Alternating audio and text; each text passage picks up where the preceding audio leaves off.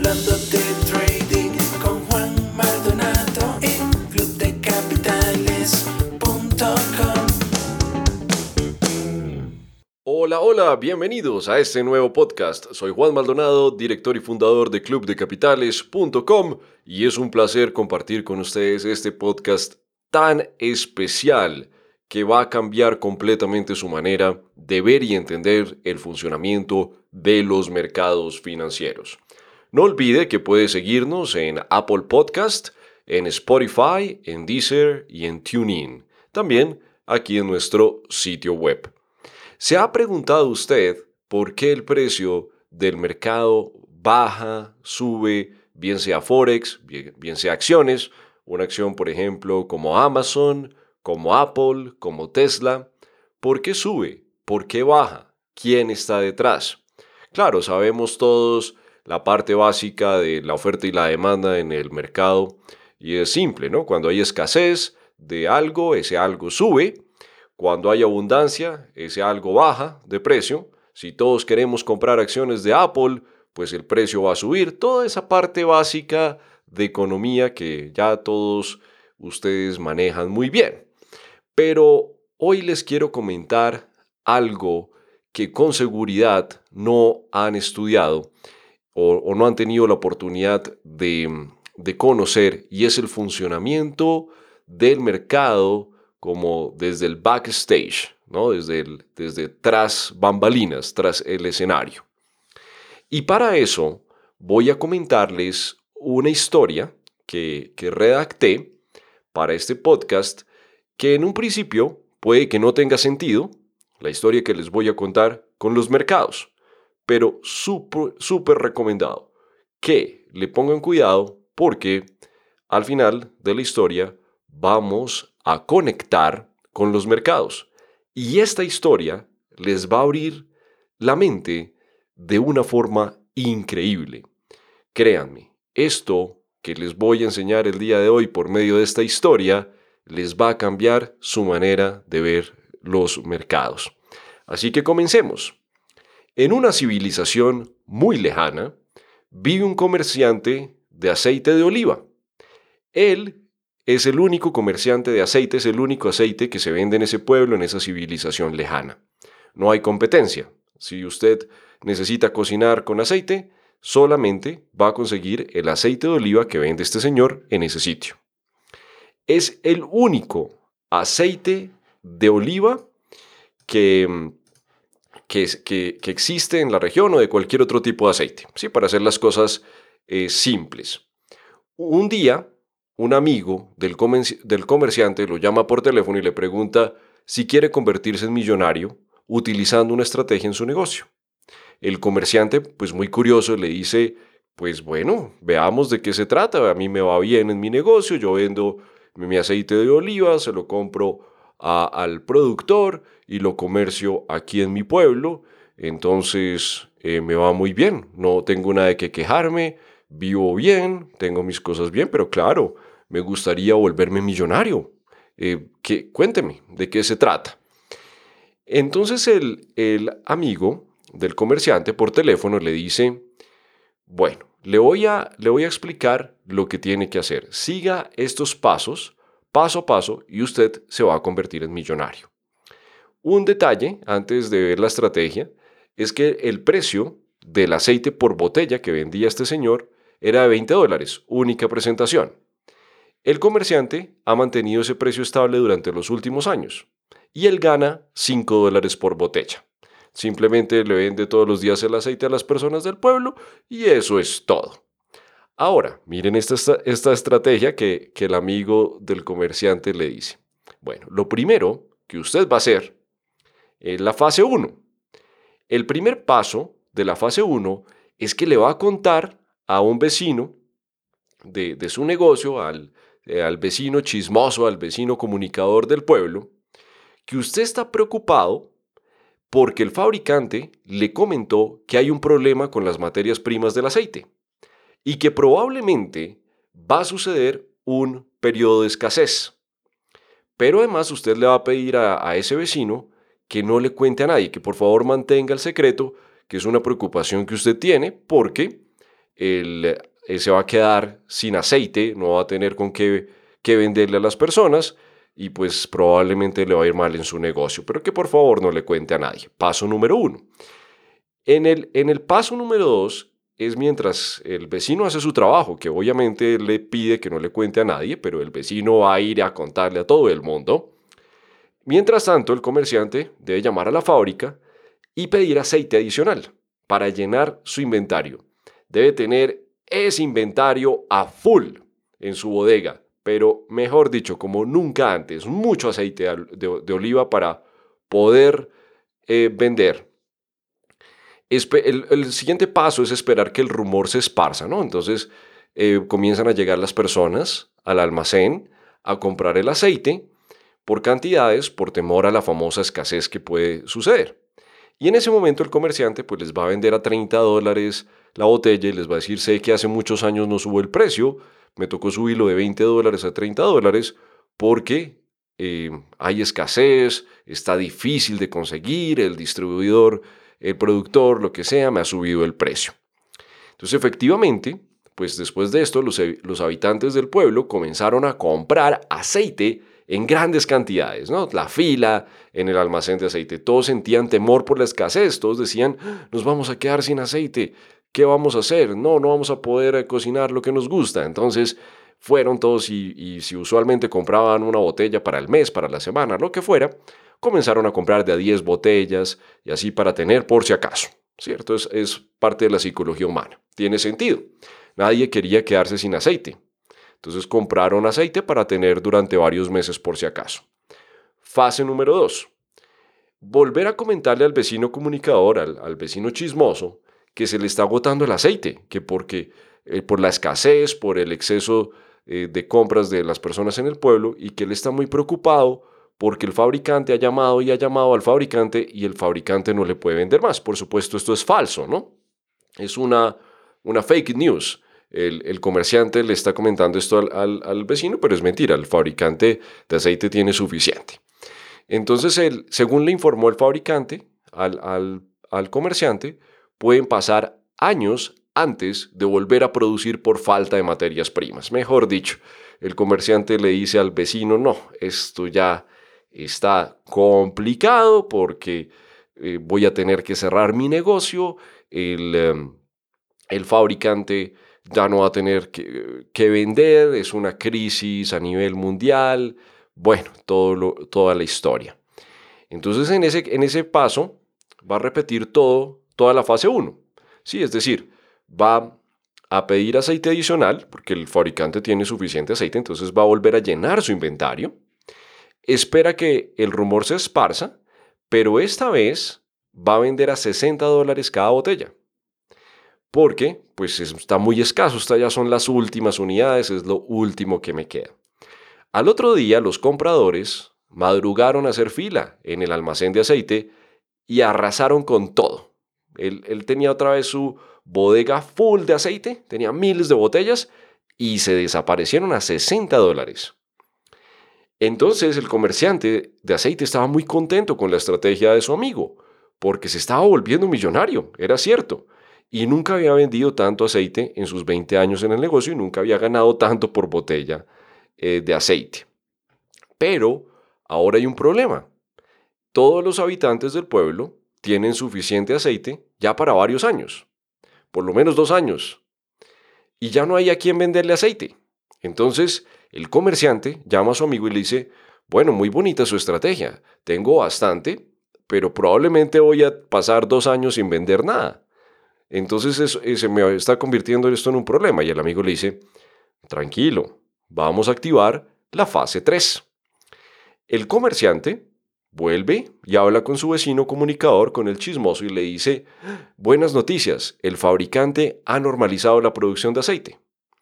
Y todo se trató de una falsa alarma por un problema en la cadena de distribución de las materias primas, ya todo está volviendo a la normalidad. Uy, menos mal, porque estaba preocupado por mi negocio. Por lo tanto, viene mucho aceite en camino, ya no hay de qué preocuparnos, y eh, el que estaba, y él, él estaba pensando eh, en comprarle el aceite que compraron extra a las personas del pueblo.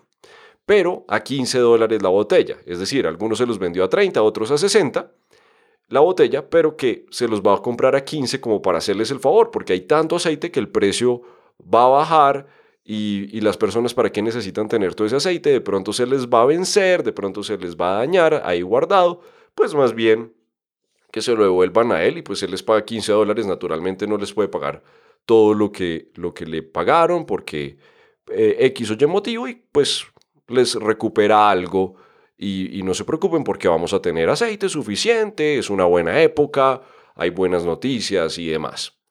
Entonces al otro día el pueblo hace fila en el almacén para devolver el aceite y, recuperar algo de dinero. Y le dice, ah, muchas gracias, gracias por, por recibirnos el aceite. Entonces el comerciante vuelve a llenar su bodega de aceite, ¿cierto? Con el, con el que recuperó del pueblo y repite las fases 1, 2 y 3. Entonces vuelve otra vez a crear el pánico, le sube el precio, les vende al pueblo y así sucesivamente, y así sucesivamente, de manera infinita hasta volverse uno de los hombres más ricos del mundo. Ah, ¿qué tal la estrategia? Suena increíble esta historia, ¿cierto? Y pues es, eh, para poder hacer un negocio como este, es necesario que el único vendedor de ese producto eh, sea uno, ¿cierto? Que no haya competencia o que las personas, que eso son prácticas ilegales, por cierto, ¿no? Que tengan, hagan monopolios o hagan eh, estrategias con otras empresas para regular precios. Bueno, todo eso eh, se hace tristemente, ¿no? Eh, no es tan alejado de la vida real. Pero bueno, más allá de eso, esto es una historia de ficción. Sí, esta es una historia de ficción. Pero quiero contarles que existe en la vida real un modelo de negocio que funciona de esta manera. Y todos estamos participando en él todos los días. ¿Saben cómo se llama ese modelo de negocio? Se llama mercado financiero. ¿Ah? ¿Cómo así que el mercado financiero funciona de esta manera? Así es, así funciona el mercado financiero. Vamos a hablar ahora de un ejemplo para relacionarlo con la historia. Ustedes se han preguntado, por ejemplo, cuando una acción de Apple, o cuando el euro, o cuando el Bitcoin, o cuando el SP o cualquier instrumento, esto aplica para cualquier instrumento en los mercados financieros, está subiendo de precio y usted, por ejemplo, si Apple estaba hace unos meses en 400 dólares y en este momento está en 500 dólares, usted si quiere comprar acciones de Apple puede hacerlo. ¿Quién le está vendiendo eso? El señor del aceite. El señor del aceite. Entonces, en el mercado financiero existe el señor del aceite. Y ese señor del aceite se llama los institucionales, los grandes, ¿no? Los, em, grandes, los institucionales, los que mueven el, el, mercado, los creadores de liquidez, los creadores de, de mercado, ¿no? Los market makers, como se les dice en inglés, que muchos piensan que un market maker es un tramposo y es alguien que les quiere mover sus spreads para quitarles eh, sus, eh, sus cuentas. Bueno, eso, eso no es así. O bueno, de pronto habrá algunos brokers deshonestos que hagan eso. Ese no es el tema de hoy. Pero el, el verdadero market maker, ¿sí? creador de liquidez, las instituciones y demás, hacen exactamente lo mismo que el señor del aceite.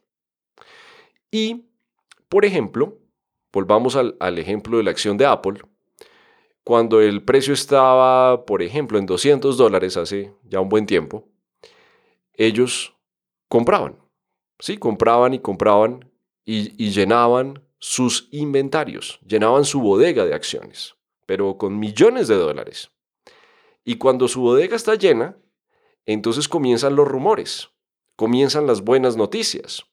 Oh, Apple sacó un nuevo iPhone o Apple sacó el nuevo iPad Pro que trae tales características, o Apple ha sacado un nuevo servicio streaming de televisión que es muy bueno.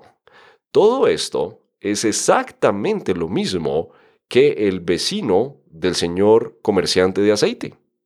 Vienen las noticias del mercado. ¿Hasta cuándo? Hasta que a los, a los creadores del mercado se les acaba el inventario, se les acaba el aceite. Y ahí comienzan las malas noticias. Y puede, estoy haciendo el ejemplo en Apple, pero puede ser también el, el, el SP o puede ser el euro. ¿sí? No importa, cualquiera de ellos. Se llenan de inventario para vender y para vender a precios más altos. Ese es el otro lado del mercado. Nosotros como retail traders tenemos un negocio muy diferente al de ellos. Pero es importante entender lo que ellos hacen. Entonces, en ese orden de ideas, cuando ellos llenan sus, eh, su inventario, ¿sí? tienen stock suficiente, comienzan las buenas noticias. Pero para que ese negocio les funcione, necesitan malas noticias, ¿cierto? Porque llega un momento donde se están quedando sin inventario y ¿qué tienen que hacer? Bajar el precio y al bajar el precio, porque el mundo entró en pánico, volviendo al caso de Apple, eh, supongamos sale una noticia, es el fin de Apple. Apple acaba de descubrir que sus eh, teléfonos y dispositivos son perjudiciales para la salud, algo así terrible, ¿no? Entonces se cae la acción, por ejemplo, de Apple y si están 500 dólares la llevan a 200 dólares y malas noticias, pero ellos qué están haciendo durante eso, durante, durante esa fase? Están comprando. Mientras usted está intentando vender para tomar trades en corto, los, creadores del mercado están recogiendo y recogiendo y recogiendo otra vez lo que ya le habían vendido. Igual que el señor del aceite. Exactamente igual. Ellos recogen y recogen y recogen todo eso para ir llenando sus eh, stands ¿no? de, la bodega. Eh, van llenando y van llenando eh, sus stands hasta, hasta que tengan suficiente y cuando ya tienen todo, comienzan las buenas noticias. Entonces, no, era mentira, era falso, era noticia, noticia falsa la de Apple, ah, era molestando, mentiras. Y comienza a subir. Hace un tiempo lo vimos en Facebook, ¿no? En Facebook, cuando varios anunciantes dijeron, no nos gusta la política de Facebook, de los ads, de, las, de la publicidad, eh, vamos a cancelarles, ¿no? Vamos a cancelarles la publicidad. Y entonces, ¿qué pasó con la acción de Facebook? Bajó una cantidad, se, se fue eh, cayó bastante ¿no? en, esa, en esa noticia. Eh, por aquí tengo mi gráfico, ya les cuento lo que pasó. Entonces, en esa época, Facebook estaba más o menos en 219 dólares y entonces vinieron estas noticias, ¿no? Grandes anunciantes, ya vamos a cancelarle a Facebook eh, sus pautas y todo eso. Y la acción pasó de 219 dólares a 140 dólares. Si ven una, una noticia, una, una noticia de rumor, ¿no? Bueno, el rumor no era real, ellos dijeron que le iban a cancelar. Y cuando el precio cayó a 139 dólares, entonces dicen, mentiras, ya, ya ajustamos con Facebook, ya ellos van a hacer un cambio en sus políticas de publicidad, vamos a darle otra oportunidad y vamos a seguir invirtiendo ads eh, paulatinamente en Facebook. ¿Y qué pasa con la acción? Entonces sube, entonces bajó desde 220 dólares hasta 138 dólares casi de un día para otro. Y mientras eso cae, ¿qué creen que está haciendo el market maker? El, el proveedor de liquidez está comprando todo lo, que, todo lo que el público entró en pánico, igual que los del aceite. Oh, la embarramos, ¿para qué compramos tanto aceite? Si el aceite va a bajar de precio. Eso sucedió en Facebook. Eso fue para que busquen los gráficos el 29 eh, de enero del 2020, más o menos en esa zona. Comenzó la caída hasta el 18 de marzo del 2020. ¿sí? Entonces, todas esas malas noticias, ¿y qué hace? Entonces el market maker compra, compra, y a, él no le importa, porque sabe lo que está haciendo. A él no le importa que Facebook caiga a 180 dólares y ellos compran, ellos dejan esa posición abierta, llamémoslo así, ellos son los creadores del mercado, eso no, no les importa.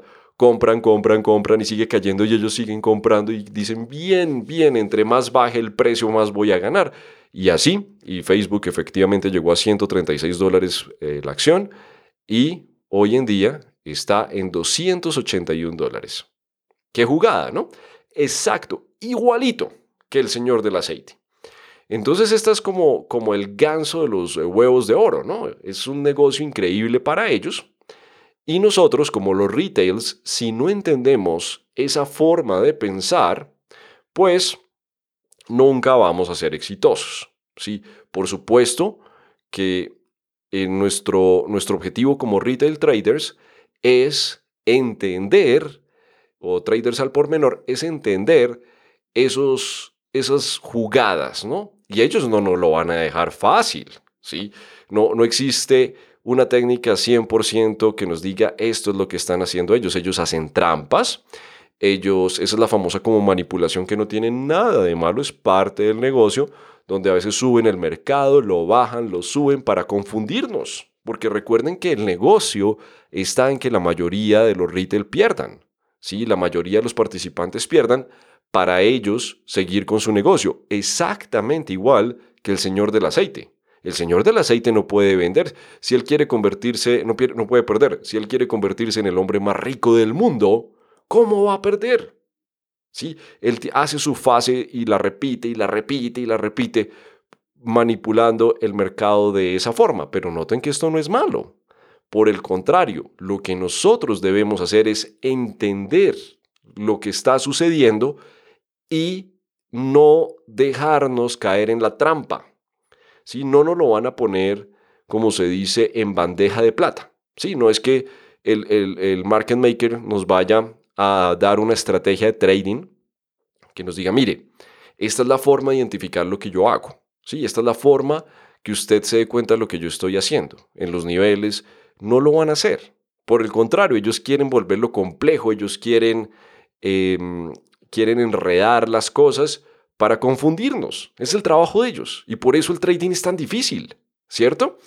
Bueno, entonces hablemos un poco de cómo, qué o qué debemos hacer para tratar de descubrir lo que ellos están haciendo. ¿sí? Y lo mismo es en el euro, en el Bitcoin, en el, el dólar yen, en acciones individuales o en el SP, en los futuros, el E-mini, en el petróleo, en el oro, lo que quieran. Es exactamente lo mismo. ¿sí? Pero, ¿qué entonces, si no existe una fórmula mágica que nos diga, o un indicador que agreguemos al gráfico nos diga esto es lo que está haciendo el market maker, cómo podemos aproximarnos en nuestro arsenal técnico para entender lo que ellos están haciendo. Y les quiero dar unas pautas. Les quiero dar unas pautas. Eh, por supuesto, en nuestro curso de, Volume Profile, usted eh, va a entender esto con más profundidad, pero aquí la idea de este podcast es que usted salga con una nueva forma de ver los mercados y por supuesto que encuentre mucho valor. Entonces, la primera pauta que le quiero comentar es cuando el mercado se encuentra lateral. Cuando el mercado se encuentra lateral, vamos a hacer un ejemplo, supongamos que el euro eh, sube, al 1 de, sube del 1.1296 al 1.17, como lo hizo en estos días. Y al subir, pues sabemos que los creadores de liquidez, los market makers, están felices porque ellos están ganando mucho, ellos, ellos manipulan el mercado, hacen sus estrategias de noticias. Bueno, hay algo que quiero agregar, esas noticias pueden ser reales o pueden ser creadas artificialmente. Sí, yo ya no voy a hablar de temas conspirativos, que hay alguien detrás que inventa noticias para manipularnos y manejarnos. Hasta allá no voy a ir, pero y, tampoco nos interesa. Puede que las noticias sí sean reales y, y simplemente los creadores de liquidez se aprovechan, ¿O puede haber una teoría conspirativa detrás de esto de una mano invisible que maneja eh, la política internacional? Sí, bueno, hasta allá no quiero llegar, pero, pero para quienes les gusta eso, yo la verdad no sigo mucho esos temas, pero a quienes les gusta me imagino que pueden disfrutar mucho em, e, esa parte, ¿no? De, pensar que alguien eh, está haciendo esto con un propósito. Pero más allá de eso, no importa. Si usted cree que es con un propósito o si cree que son simplemente noticias reales, que son cosas que suceden y ya, en ambos casos funciona exactamente igual. El caso es que volviendo al, tema del euro, entonces supongamos que está en el 1.12 y ellos eh, lo suben, ¿cierto? Con buenas noticias, con todo esto, o con las noticias que sea que afecten la moneda, al 1.18. Pasa del 1.12 al 1.18 y ahí se frena. Entonces se frena, ¿por qué? porque ese es el momento donde ellos van a empezar a mover el mercado en rango, en consolidación, como le quieran llamar, lateral. Sí, que deja como de, de hacer tendencia y comienza a volverse lateral. Y en esas áreas es donde ellos toman dos decisiones. O acumulan que eso hace parte de la teoría DAO, ¿cierto? Uno de los principios de DAO, que es la acumulación del mercado. DAO fue uno de los primeros en describir este comportamiento de los market makers. Imaginen ustedes, eso fue en 1900. Entonces, esto no es nada nuevo. Pero eh, acumulan, ¿cierto? En esas fases laterales, en esas franjas laterales, acumulan o van a distribuir. ¿Qué quiere decir acumular? Que ellos siguen comprando, ¿no? Entonces esperan a que el precio caiga un poquito y compran, sube el precio, cae, compran, sube el precio, cae, compran, compran, acumulan, llenan su bodega en esos laterales. Y el precio después sigue. Cuando el precio sigue, cuando el precio rompe la consolidación al alza, ahí ya es fácil saber qué era lo que estaban haciendo. Usted dice, ah, en esa consolidación lateral ellos estaban acumulando. Mm, pero claro, cuando usted descubre eso, cuando ya pasó, pues no va a poder utilizar esa información para ganar, ¿cierto? Y si el precio comienza a caer, quiere decir que ellos estaban haciendo distribución es decir, vendiendo lo último que les quedaba en su inventario, igual que el señor del aceite el día que subió el, precio de la botella a 60 dólares, donde todo el mundo se fue, se fue a comprarlo, él estaba saliendo de su inventario y ahí vienen entonces las noticias del otro lado para hacer caer el precio, ¿cierto? Y alguien que haya comprado en 1.18 mantenga el trade y por allá en 1.12 por ejemplo, alguien que, opere con tantos pips de stop o con solo 100 o con lo que sea, le comience a devolver a un precio más bajo el activo, sea el euro, sea lo que sea, al, al market maker. Y el market maker le va comprando mientras el precio va bajando. Voy comprando y después promedian, ¿no? Entonces esa es la, esa es la actitud del, del market maker. Entonces recuerde, cuando hay una consolidación, si el precio continúa, es porque en esa fase ellos estaban acumulando. Y cuando hay una consolidación y el precio rompe hacia la baja, por ejemplo, si es una tendencia alcista, es porque ellos estaban haciendo distribución, se les acabó el inventario y quieren comenzar a llenar su inventario a precios más bajos. Esto se repite en todos los marcos de tiempo, por eso Charles Dow nos decía que existen las eh, tres ciclos del mercado, ¿no? Primario, secundario and daily fluctuations, eh, fluctuaciones diarias, que son los tres eh, ciclos del mercado según Charles Dow que funcionan muy bien.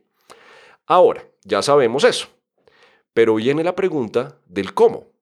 ¿Cómo podemos desenmascarar a esos em, creadores del mercado cuando están haciendo esas maniobras antes de que suceda el precio? Porque ahí ya como retail traders es donde podemos entrar. Y ese es el famoso comentario eh, que, muchos utilizamos cuando estamos enseñando trading, que decimos, quiero enseñarles cómo seguir a los institucionales. ¿Sí? Esa frase, eh, que, es muy corta, quiere decir toda esta historia que les estoy contando. Por lo tanto, eh, una de las formas más eficaces. Recuerden que esto nunca va a ser en bandeja de plata, ¿sí? No, es, no existe ninguna estrategia que le diga a usted, mire, esto es lo que está haciendo precisamente el, el market maker, ¿cierto? Pero una de las aproximaciones más precisas a esto, sin duda, es Elliott Wave. Elliott Wave, las ondas de Elliott, para mí es una de las herramientas más potentes para poder desenmascarar a esos market makers y yo la he utilizado por años y me va muy bien haciendo ese análisis. Obviamente no va a ser el 100% ni vamos a ganar todos los trades, pero sí una buena parte y sobre todo los que no funcionan se puede administrar el riesgo muy eh, bajito, ¿no? Tanto en pips, yo usualmente mis stops de 20 pips y voy por 60, por 80, por 100. He tenido trades de 200, de 300 pips con tan solo un stop de 20, siempre un stop chiquito. Y entonces cuando perdemos, perdemos muy poco, cuando ganamos, ganamos bastante. Y Elliot Wave definitivamente, si ustedes quieren aprender a desenmascarar a esos institucionales, les recomiendo Elliot Wave y por supuesto les recomiendo que lo aprendan con nosotros. Y otra herramienta que es muy importante es el Volume Profile. El Volume Profile nos revela, es como una especie no sé bien si decirlo de rayos X, puede ser, eh, de esas zonas de consolidación. con el volume profile, en esas zonas de consolidación, podemos aplicar las herramientas para tratar de desenmascarar lo que ellos están haciendo.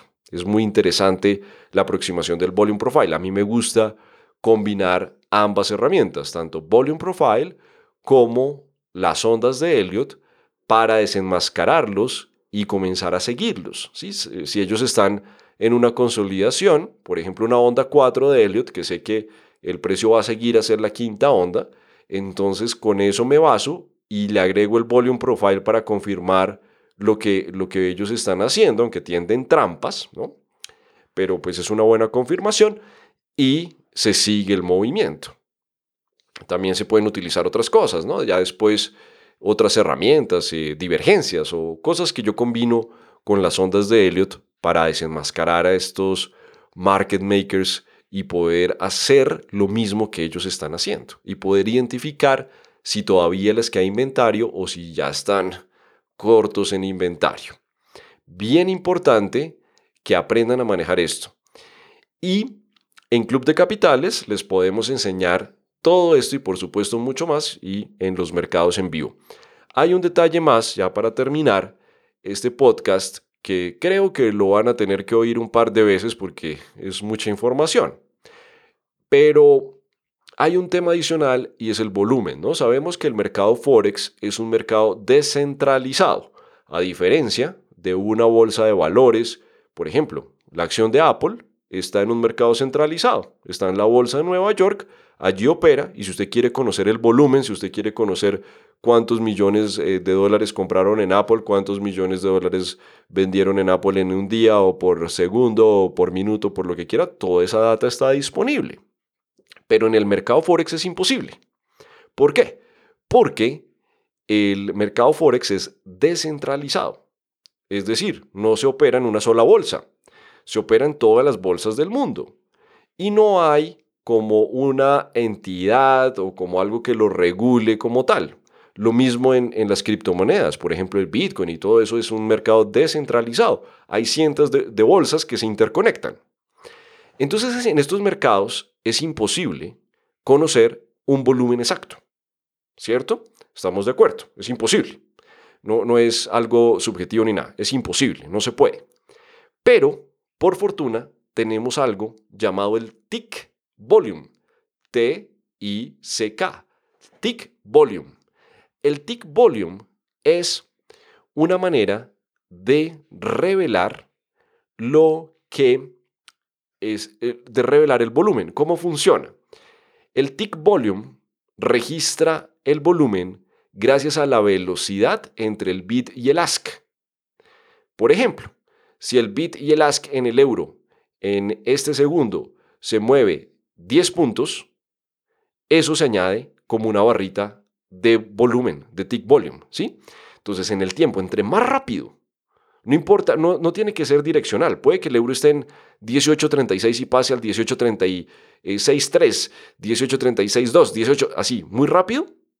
Entonces, esa es una forma de saber el volumen. Y la otra es el profile, que, se, que entre más tiempo el precio esté en una zona, eh, se estima que ahí, es donde, donde está más volumen. ¿Por qué? Porque ya sabemos que en los laterales es donde los eh, market makers están haciendo sus jugadas. ¿cierto? Entonces, entre más tiempo el precio pase en un nivel, más volumen hay por ahí. Ahora, tanto el tick volume, ¿cierto? Como el volume profile, ambos tienen un 90% de em, similitud con el volumen real. Listo, entonces recuerden, en el mercado Forex no tenemos volumen, volumen real, es imposible obtenerlo. En el mercado de acciones sí lo podemos tener, entonces ahí no hay problema. Pero al utilizar herramientas de tick volume y de volume profile, lo que estamos haciendo es simulando el volumen que es similar en un 90% al volumen real. Y con eso es suficiente para desenmascarar a estos, a estos market makers. Créame, con eso es suficiente. 90%, con eso es más que suficiente para poder desenmascarar a estos market makers. ¿sí? No se necesita nada más. Hay quienes eh, pagan 300, eh, 400 dólares al mes por data de, de futuros, por ejemplo, de Bolsa de Chicago, para poder obtener market profile. Eh, y eso no tiene sentido. ¿no? Desde mi punto de vista, no es necesario. Sí, no es necesario. Yo he hecho las pruebas y la misma información, las mismas decisiones se obtienen con el tick volume que con el volume profile. Sí, es más, yo puedo utilizar, teniendo acceso al volumen en acciones, prefiero utilizar el tick volume. Ya estoy acostumbrado a él o al volume profile. ¿sí? Entonces, por eso no se preocupen, es una buena noticia, ¿cierto? Pero bueno, ahí les dejo esa inquietud. Sé que es un podcast bastante denso, pero contiene mucho valor. Y si ustedes quieren aprender estas herramientas conmigo en mercados en vivo, tomando los trades y todo eso, pues los invito a anotarse, a apuntarse, a matricularse en nuestros cursos, en nuestras membresías y todo esto, todo lo que ofrecemos en Club de Capitales, para que aprendan a operar como traders profesionales. Y como siempre, ha sido un placer compartir con ustedes algo de mi conocimiento en los mercados financieros. Les deseo muchos éxitos, les deseo lo mejor en su carrera de traders y nos vemos en las membresías y en la escuela de traders. Que estén muy bien y hasta la próxima.